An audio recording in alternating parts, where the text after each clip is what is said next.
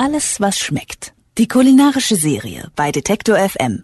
Heute habe ich bei Alles, was schmeckt gleich drei Gesprächspartner eingeladen. Und zwar handelt es sich um liebe Detektor FM-Kollegen, die durchaus auch kulinarisch interessiert sind und ihre Lieblingskochbücher oder auch äh, Zeitschriften mitgebracht haben.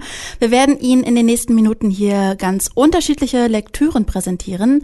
Ein Schwerpunkt liegt auf dem Picknick und Grillen beziehungsweise dem Kochen beim Campen. So viel sei schon mal verraten. Zunächst möchte ich aber erstmal alle hier begrüßen. Hallo Jan.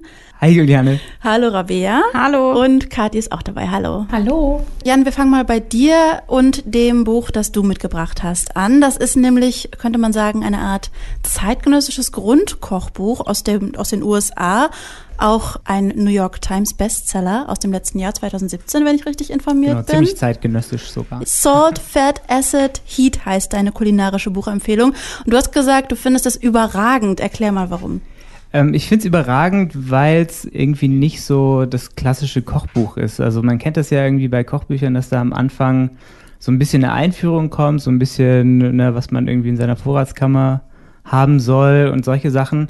Und dann kommen die Rezepte. Und hier ist es eigentlich eher so, dass diese Einführung so der Hauptteil ist und die Rezepte nur so ein bisschen der Obolus. Und es geht eben um diese vier äh, Elemente des Kochens, Salz, Fett, Säure und Hitze. Die Autorin Samin Nosrat sagt eben, wenn man diese vier Elemente beherrscht, dann beherrscht man das Kochen. Und dann sind äh, Rezepte auch gar nicht mehr so wichtig. Also dann äh, kann man sozusagen mit allem, was man so zu Hause auch rumliegen hat, wunderbare Sachen zaubern. Quasi. Und wie, wie bist du äh, auf das Buch gestoßen? Das Buch hat mir tatsächlich meine Mama geschenkt. Die hat es, glaube ich, irgendwie, ich weiß gar nicht mehr, ob es zu Weihnachten oder zum Geburtstag war, hat mir dann irgendwie gleich davon erzählt. Also meine Mama, die kann sich das, äh, kann immer nicht abwarten, mir das zu geben, sondern muss mir dann auch gleich sagen, was ich bald bekomme. Und ähm, hatte das dann selbst gelesen und ihr war das fast zu schade, mir das abzugeben. Deswegen hat sie sich direkt nochmal gekauft. Das heißt, jetzt hat meine Mama eine Ausgabe und ich habe eine. Und ähm, ja. Aber ist es denn ein Kochbuch oder ist es eher ein Buch über das Kochen zum Lesen? Na, es ist, ähm, es ist so ein bisschen beides. Also es ist so eine Mischung, ich würde sagen, aus so einer Erzählung von der Autorin. Ähm, da sind so ein bisschen autobiografische Sachen mit drin. Also die ist in, als Kind von persischen Eltern in Kalifornien aufgewachsen und hat dann da in so einem Nobelrestaurant ist sie irgendwie, hat sie als Salatputzerin angefangen oder sowas und ist dann da ähm, so ein bisschen aufgestiegen und äh, erzählt so ein bisschen ihre Geschichte und hangelt sich eben entlang, entlang dieser vier Elemente ähm, so durch, durch diese Story. Und es ist so, ja, so eine Mischung aus Lehrbuch, Erzählung, Kochbuch, würde ich sagen. Also es ist so, ja, man weiß nicht. Es ist was ganz Neues, was zeitgenössisches. Mm, und es ist ein sehr dickes Buch. Wie oft guckst du rein? Es liegt jetzt tatsächlich seit einer Weile auf meinem Nachttisch. Ich habe die Kapitel Salz und Fett habe ich schon durch. Säure und Hitze kommen noch. Da bin ich sehr gespannt. Ja, ich mal mehr, mal weniger. Ähm, es ist jetzt nicht so das klassische Buch, das man aufschlägt, wenn man so denkt, ah, was koche ich denn?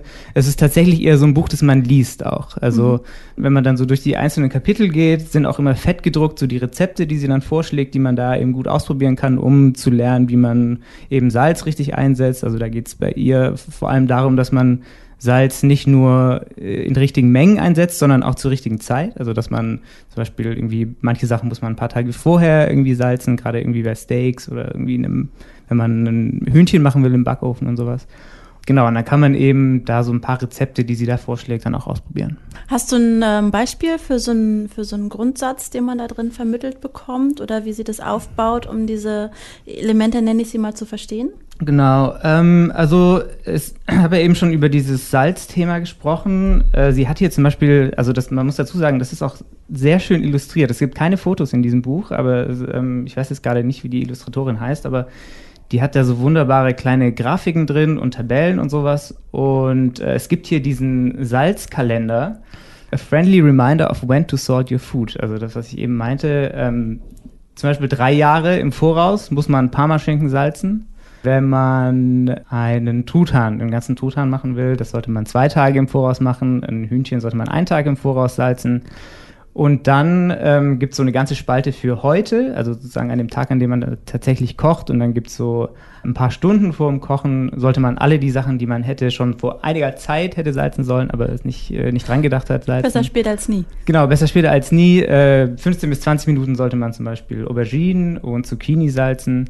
Und man sollte im Idealfall nicht mehr nachsalzen. Also man sollte quasi alles schon während dem Kochen salzen.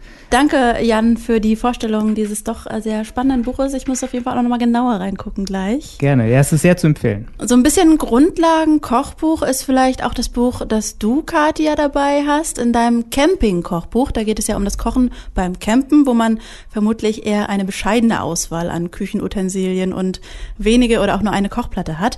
Wie hat dir denn das Buch als erfahrene Camperin äh, und Kochbegeisterte Begeisterte weiterhelfen können? Worauf kommt es beim Campingkochen an? Ja, dass es einfach geht, schnell.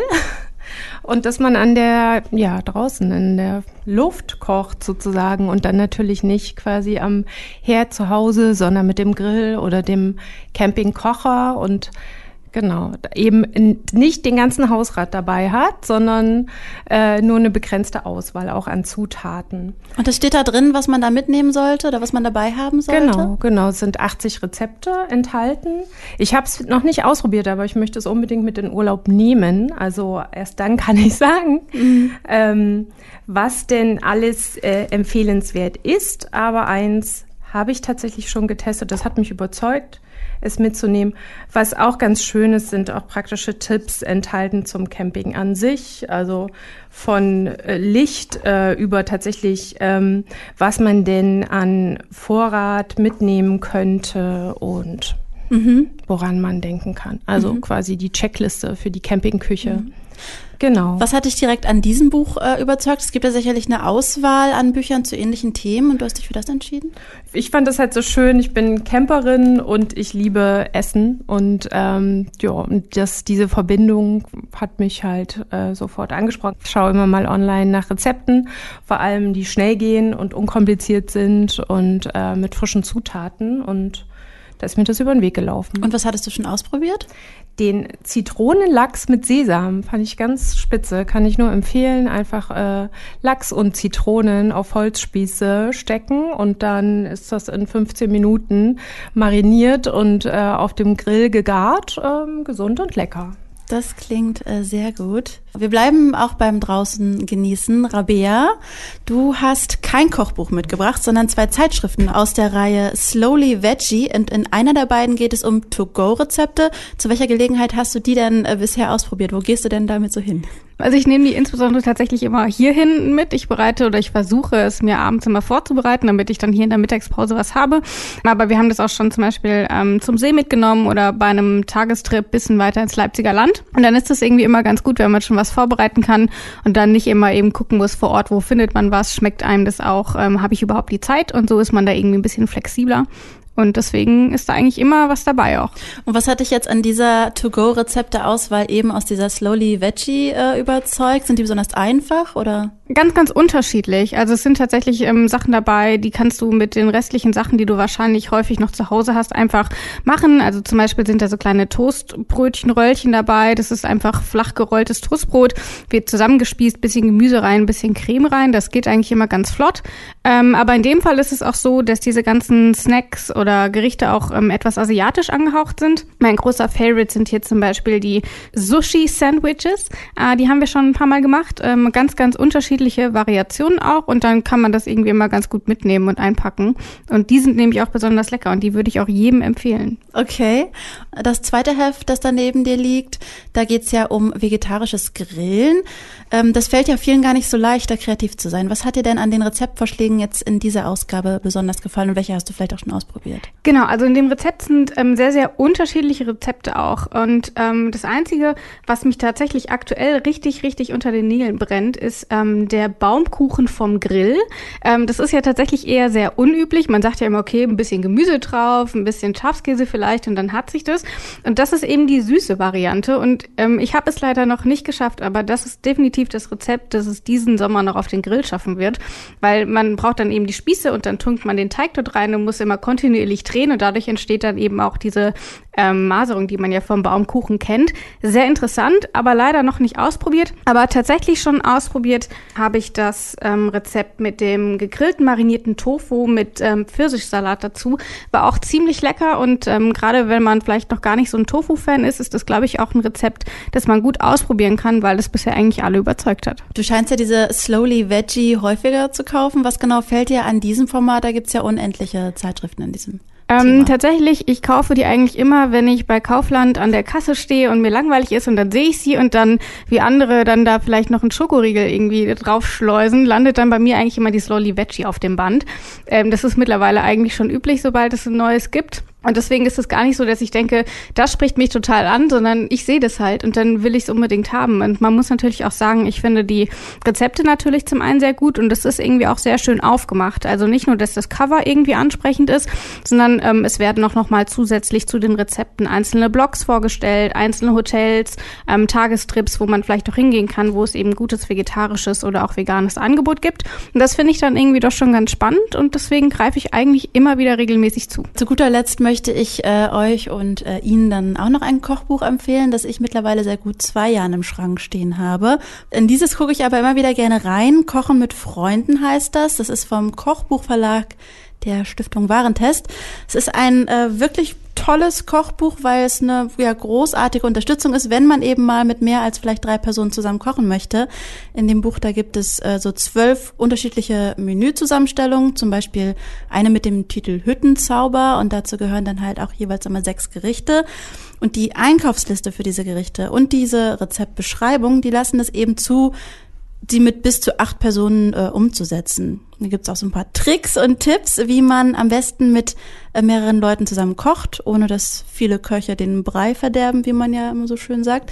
Wichtig ist zum Beispiel, dass man, dass es einen gibt, der den Hut auf hat, also einen Bestimmer, der den Überblick behält und die Aufgaben verteilt. Und die Rezepte sind alle vegetarisch und natürlich kann man die Rezepte auch einzeln aus den Menüfolgen ähm, umsetzen. Ich habe zum Beispiel schon mal so eine Schokomandeltorte hieraus ausprobiert, die war sehr gut aus der mediterranen Menüfolge. Ähm, oder auch die Kichererbsen-Spinatsuppe aus dieser orientalischen Zusammenstellung von Gerichten. Also ich finde dieses Buch vor allem, wenn man gerne mit anderen zusammenkocht, sehr empfehlenswert. Ich weiß nicht, kocht ihr eher alleine oder traut ihr euch auch in der Gruppe? Mm, also tatsächlich Gruppe seltener, ähm, was aber einfach darin fußt, dass ich da so eine furchtbar kleine Küche habe und da passen einfach nicht mehr als zwei Leute rein. Von daher bin ich da irgendwie raus. Äh, ja, ich weiß nicht, bei mir ist es, glaube ich, so, dass ich so mit diesem zu viele Köche verderben den Brei irgendwie halte. Also ich äh, bin, glaube ich, nicht besonders teamfähig in der Küche. Ich mag es dann irgendwie doch so machen, wie ich es mir vorgestellt habe. Ich, also ich verteile gerne Aufgaben, aber wenn man irgendwie so wirklich zusammen kocht und da so verschiedene Vorstellungen da zusammengehen, dann scheitert das manchmal. Ja, bei mir sieht es in der Küche wahrscheinlich ähnlich aus wie bei Rabea. so viel Platz ist da nicht. Aber ich koche auch gerne für viele oder viel für viele. Mhm. Und ähm, deshalb kommt es gar nicht, bekommen die Gäste gar nicht in die Gelegenheit äh, zu helfen. Ich kam schon mal in die Gelegenheit Stimmt. bei dir. Das war schön. Das hat Spaß gemacht. Ne? Mhm. Ja. Heute in Alles, was schmeckt, haben wir Ihnen besondere Kochbücher und Zeitschriften vorgestellt. Vielleicht hat das ein oder andere ja auch Ihr Interesse geweckt oder Sie haben einen Vorschlag für uns. Auch daran sind wir interessiert. Teilen Sie uns das gerne in den sozialen Netzwerken mit, bei Facebook, Twitter oder Instagram. Ich bedanke mich bei Rabea Schlotz, Jan-Philipp Wilhelm und Kathi Zubeck. Tschüss. Bye. Alles, was schmeckt. Die kulinarische Serie bei Detektor FM.